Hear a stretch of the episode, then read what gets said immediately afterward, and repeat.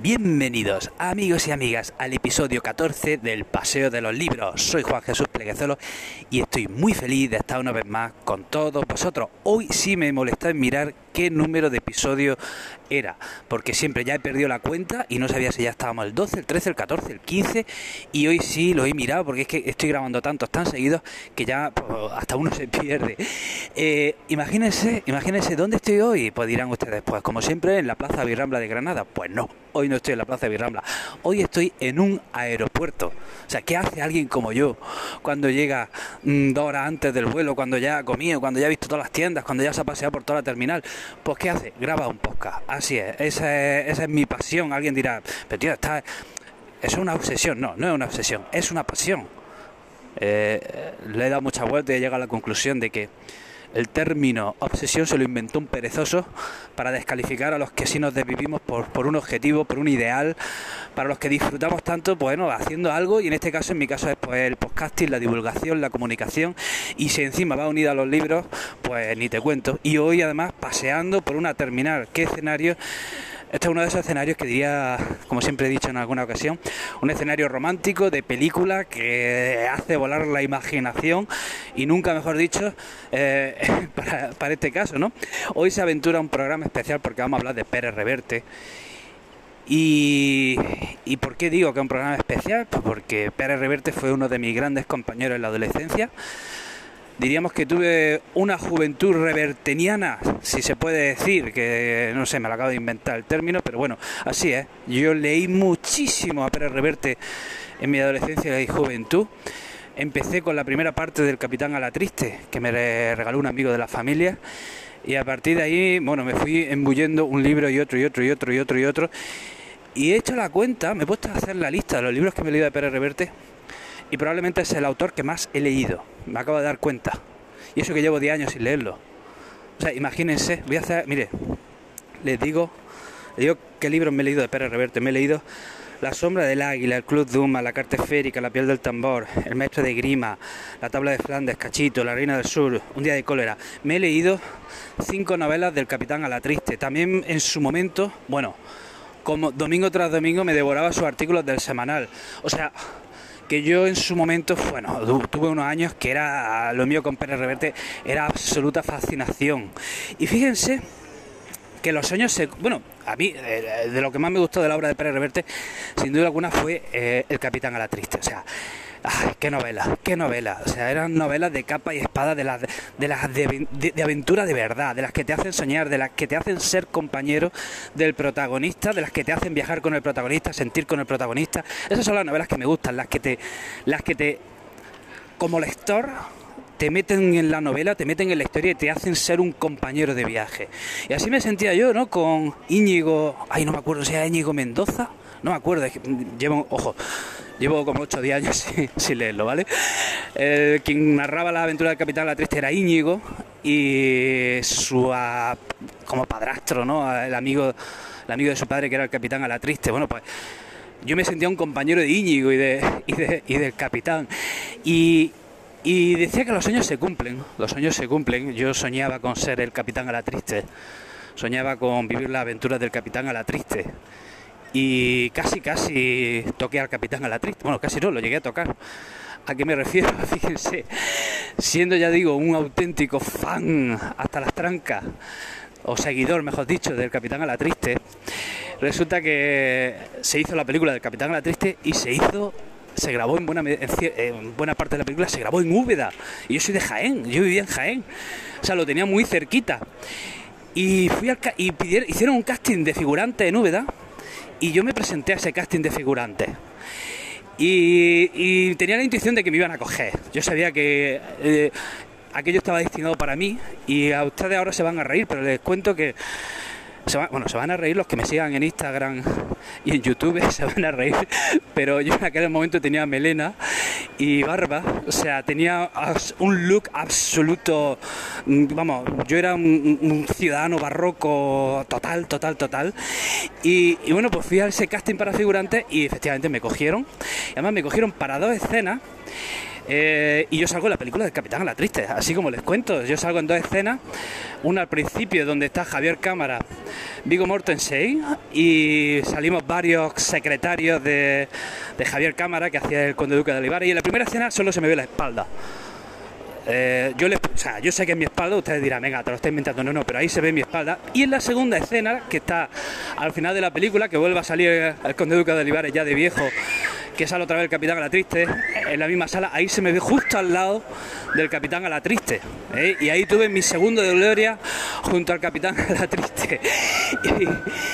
Y, me hizo una ilusión tremenda, ¿no? Participar en el, en el rodaje del capitán a la triste. Y les cuento que el colofón fue que conocí a Pérez Reverte. O sea, allí apareció en el rodaje, apareció Pérez Reverte y no saben ustedes los nervios que me dio. O sea, no saben lo nervioso que me puse de ver allí a pasear, pasear por ahí, por entre las cámaras, detrás de las cámaras Pérez Reverte, que me puse, vamos, me puse atacado del corazón. Rápidamente fui ahí a pedir un papel a quien sea, un boli. Por aquella época no había móviles todavía. eh, no había no tenía ninguna cámara de foto en ese momento a mano yo estaba con el disfraz que tenía y, rápidamente fui por ahí a, pedir un bolígrafo un papel y fui me acerqué a él y le pedí un autógrafo le dije que, que era un gran seguidor suyo y les va a llamar la atención lo que les voy a decir pero vi a un Pérez Reverte profundamente humilde sonrojado sea, cuando yo le dije que era un gran lector suyo de su obra, pues bueno, yo estaba súper nervioso. O sea, le dije tres palabras y no podía decirle más porque estaba ante una persona a la que admiraba una barbaridad. Pues lo vi muy, muy humilde, eh, eh, sonrojado incluso.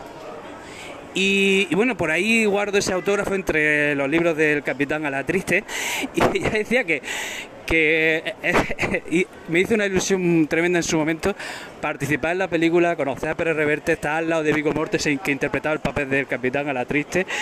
Y, bueno, me, gustó mucho esa, esa experiencia. Eh, Decía que bueno, pues que durante unos años, bueno, pues me, me leí Pérez Re- leía Pérez Reverte todos los meses. Y es lo que pasa cuando lees mucho autor, bueno, pues llega un momento en que te apetece cambiar y, ya está, ¿no? ¿Qué sucede? Pues que recientemente varios seguidores del podcast me han recomendado la obra de Historia de España, eh, que por cierto, no he nombrado el título hasta ahora, o sea, llevo siete minutos de programa y no he nombrado el título hasta ahora, vaya, ya me vale, ¿eh? Pues varios seguidores por Instagram me recomendaron la historia de España de Pérez Reverte. Y dije, bueno, pues si me lo cuando uno- te recomiendan varias veces un libro ya es por algo. Si te lo recomiendan una vez, bueno. Pero cuando te lo recomiendan varias veces y encima te lo recomienda gente que te conoce, gente que sabe de tus gustos, gente que te gente que ha escuchado mi podcast de historia, pues eh, ya hay que hacer caso, ¿no? Así que voy a beber agua. Estoy paseando aquí por la terminal. Eh, no saben la de gente que hay. A ver, un momento. Ay, ya, mejor. Me estaba ahogando. Decía, bueno, que cuando gente que ha escuchado tus podcasts, gente que sabe cómo soy y que tiene mi visión, que conoce mi visión, pues me recomienda un libro, bueno, pues eso hay que hacerle caso, así que nada, me aventuré a, volver a Pérez Reverte después de 10 años que no lo cogía y nada, pues un placer, un placer enorme, una alegría enorme volver a encontrarme con, con la obra de Pérez Reverte, con esta historia de España contada por Pérez Reverte que me ha encantado. Ustedes ya saben también que bueno, para si hay alguien que acaba de llegar, le pongo, hago un, un paréntesis, yo tengo un podcast de historia historia de España para selectividad, bueno, que tiene bastantes eh, seguidores. ¿Y, y qué pasa? Bueno, pues como ya he contado en otras ocasiones, ese número de seguidores que, que tengo en el, en el podcast de Historia de España me hace y me obliga a estar al día, a estar a la última, a estar en permanente formación y recurrir siempre a esos autores que también son divulgadores, a esos autores que, que buscan, bueno, pues dar, difundir la historia de una manera, eh, oye, amena, comprensible, entretenida, incluso divertida, que es lo que yo intento en el podcast, ¿no? Entonces por eso voy, siempre estoy ahí buscando a la, a la, a la, a la búsqueda y captura de esos, de esos libros de divulgación para intentar coger lo mejor y llevarlo yo pues a mi podcast, ¿no? Entonces por eso, pues bueno, pues me fui a eh, entre otras cosas también, por eso recurrí a esa historia de, de Pérez Reverte. Y le voy a dar la vuelta a la chuleta. Estoy aquí con una mano sujetando la botella, la chuleta, con la otra móvil. Madre mía. Bueno, pues, ¿qué, nos encontramos en esa historia de España de Pérez Reverte? Pues nos encontramos, pues, eh, cada capítulo, bueno, pues como un artículo. Estos, eh, estos capítulos ya lo había publicado en el semanal, Y en cada capítulo nos, nos cuenta un episodio de la historia de España. ¿Y cómo lo cuenta? Bueno, pues como lo, cuenta en su artículo. Eh, de una manera, con un tono rápido, ligero, ameno, entretenido, divertido. O sea, tiene ese humor, ese humor sutil, a veces crudo, a veces cruel que, tiene Pérez Reverte. Bueno, pues lo mete en esos artículos, les queda genial, le queda genial. Y está muy bien, y repito, que, que en mitad en mitad de una clase de historia, me voy a parar un, me voy a parar un momento, que en mitad de, un, de una explicación de historia, pues la persona sea capaz de, introducir un chiste, de introducir una broma y arrancarte unas carcajadas, eso tiene valor, eso tiene su peso, eso vale su peso en oro y, y bueno, es lo que yo también muchas veces intento en mis clases. Eh, decía que una historia, pues, como lo que yo buscaba, mmm, puramente divulgativa. ¿eh? La Pérez Reverte va con, la, con el objetivo de divulgar la historia de España, lo hace en un tono divulgativo y desde luego que lo consigue. Eh, ¿Qué más que, que, tengo por aquí? Yo me preguntaba, o sea, ¿cuánta gente se habrá enganchado a la historia gracias a los libros de Pérez Reverte? ¿Cuánta gente ha conocido la historia de España gracias a los libros de Pérez Reverte, gracias a las aventuras del capitán a la triste, gracias a su novela histórica? O sea, la labor que ha hecho Pérez Reverte en la divulgación de nuestra historia es tremenda. Es tremenda. Pasa que a lo mejor en Estados Unidos o en Inglaterra tienen 30 Pérez Revertes y aquí tenemos a uno, dos o tres eh, que se encargan de divulgar nuestra historia y de una manera tiene una visión de la historia, o sea, por un lado se enorgullece de la historia de España, pero por otro lado, pues no deja eh, no, deja de, no deja de hablar de esas miserias que tenemos en nuestra historia, que son muchas. Y no pasa nada, tenemos que hablar de lo bueno, que es mucho, pero también tenemos que hablar de lo malo, que también es mucho, por desgracia. ¿eh? Y Pérez Reverte no oculta para nada esas miserias que se van dando a lo largo de, de nuestra historia. Eh, también los episodios los va contando como si fuesen relatos. ¿Eh? y entonces por eso se lee tan bien, porque lo va contando como una historia, va contando la historia como una historia y por eso se lee de una manera tan entretenida. Eh, ¿Qué más comentar? Y, y, bueno, hay una cosa en el epílogo que, cómo no, los que conocemos la obra de Pérez Reverte no nos sorprende. Acaba con un tono en el epílogo un tanto pesimista y dice, ahora estoy citando de memoria, viene a, decir, viene a decir algo así que cualquiera que haya estudiado la historia de España, pues no puede tener esperanza, ¿no? Él termina en el año 82 y dice que termina en el año 82 porque contar lo que sucede a partir del año 82 es otra vez entrar en esa...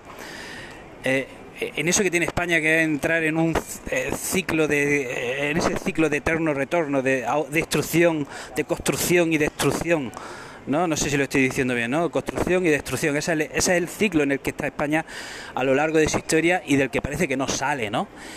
Y dice pues eso, bueno, pues que cualquiera que haya estudiado la historia de España no puede tener. Voy a acercarme al panel a ver si voy a perder el vuelo, que es que llevo aquí un rato. No, todavía, todavía me falta. Soy 43, todavía me faltan 40 minutos. Decía que eh, que cualquiera que haya estudiado la historia eh, de España pues no puede tener ilusión eh, y no puede tener esperanza por nuestro país. Y entiendo, entiendo la visión de Pérez Reverte, la entiendo perfectamente.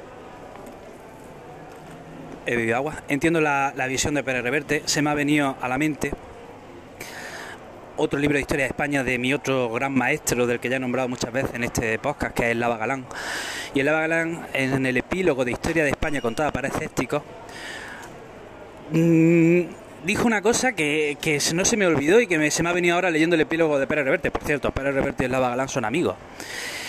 Y decía Lava Galán, decía que si España mañana desaparece, nos hemos ganado por derecho un gran capítulo en la historia de la humanidad. Y nos hemos ganado un, gran capítulo en la historia de la humanidad, pues, pues como se lo han ganado, yo qué sé, el imperio asirio, el imperio romano, el imperio inglés, eh, yo qué sé cuántas civilizaciones... Eh, a ver si se calla la voz esta. ¿Cuántas... me voy a esperar un momento. La la la la la la. Es que me desconcentro, no puedo no puedo seguir con la vocecita esta. Decía decía, bueno, pues, pero, eh, perdón, el Lava Galán eso, que, que si España desaparece, ya no hemos ganado por derecho un capítulo, eh, un buen capítulo en el libro de la historia de la humanidad. Y es verdad. O sea, es verdad, ¿no? O sea, ya no pasa nada si, si algún día Como profesor de historia, bueno, pues uno lo sabe, ¿no? Que los estados aparecen y desaparecen, los imperios aparecen y desaparecen, las civilizaciones crecen, se desarrollan y desaparecen. Y es verdad, si España mañana pues dejase de existir, y, es una cosa desde la que he pensado mucho en los últimos años y creo que es una posibilidad absolutamente factible. Si imagínense, si mañana pues, se independiza Cataluña y luego se independiza por otra comunidad autónoma o mañana se independiza cualquier otra comunidad autónoma y España al final dejase de existir, pues bueno, eh, desde luego la historia de España va a pasar, sería, eh, estaría ahí, estaría en los libros de historia y, y recordando a otro gran maestro, a mi querido y anhelado Juan Antonio Cebrián, que en paz descanse, decía Cebrián que la historia de España es una de las grandes epopeyas de, la humanidad. Y es cierto, es cierto. O sea, la historia de España es una epopeya tremenda, una epopeya donde el hombre muestra lo mejor de sí mismo, también lo peor, también lo peor, pero eso está ahí, ¿no? Y es una epopeya fascinante de, la humanidad, no solo de los españoles, sino de la humanidad. Y, y es cierto, ¿no? La España también es verdad que España siempre está, como hemos dicho, en ese, en ese movimiento cíclico que siempre está a punto de destruirse. España siempre está a punto de terminarse. España lleva 500 años a punto de desaparecer y no termina de desaparecer. Entonces, bueno, a lo mejor todavía estamos otros 500 años a punto de a punto de deshacernos. No lo sé, ojalá que, duremos otros 500 años más, ¿no? Eh, yo de luego sí que me siento orgulloso de ser español, pero no oculto todas, pues todas esas grandes faltas, carencias y sombras que tiene nuestra historia. O sea, eso no. Me siento orgulloso de ser español, pero cuidado, estoy lejos del patrioterismo de ese de no, somos los mejores y nuestra historia es la mejor y somos los más guapos del mundo. No, no, no, no es así. Nuestra historia es buena y mala como lo es, la historia de cualquier otro pueblo. ¿eh? Y, y, eso, bueno, pues a mí, y aparte de eso, bueno, pues como profesor de historia me fascina. Eh, iba a decir algo más, no sé, si se me ha olvidado. Y bueno, pues hasta aquí el episodio de hoy. Eh, espero que, se, haya, se haya entendido todo lo que quería, todo lo que he dicho, todo lo que quería decir. Voy a ver dónde, dónde está la puerta de mi embarque, que, creo que ya creo que ya habrá salido en el panel. Eh, comentaros, los que acabéis de llegar, pasaros por mi podcast, Historia con el móvil. ¿eh? Si hablando de historia, hablando de historia, pasaros por Historia con el móvil, que vaya a escuchar historias fascinantes, apasionantes, interesantes, ¿eh? que estoy seguro de que os van a gustar. Repito, el podcast se llama Historia con el móvil. Bueno, pues hasta aquí el episodio de hoy. Os mando un abrazo enorme, os deseo lo mejor y os espero en el próximo episodio.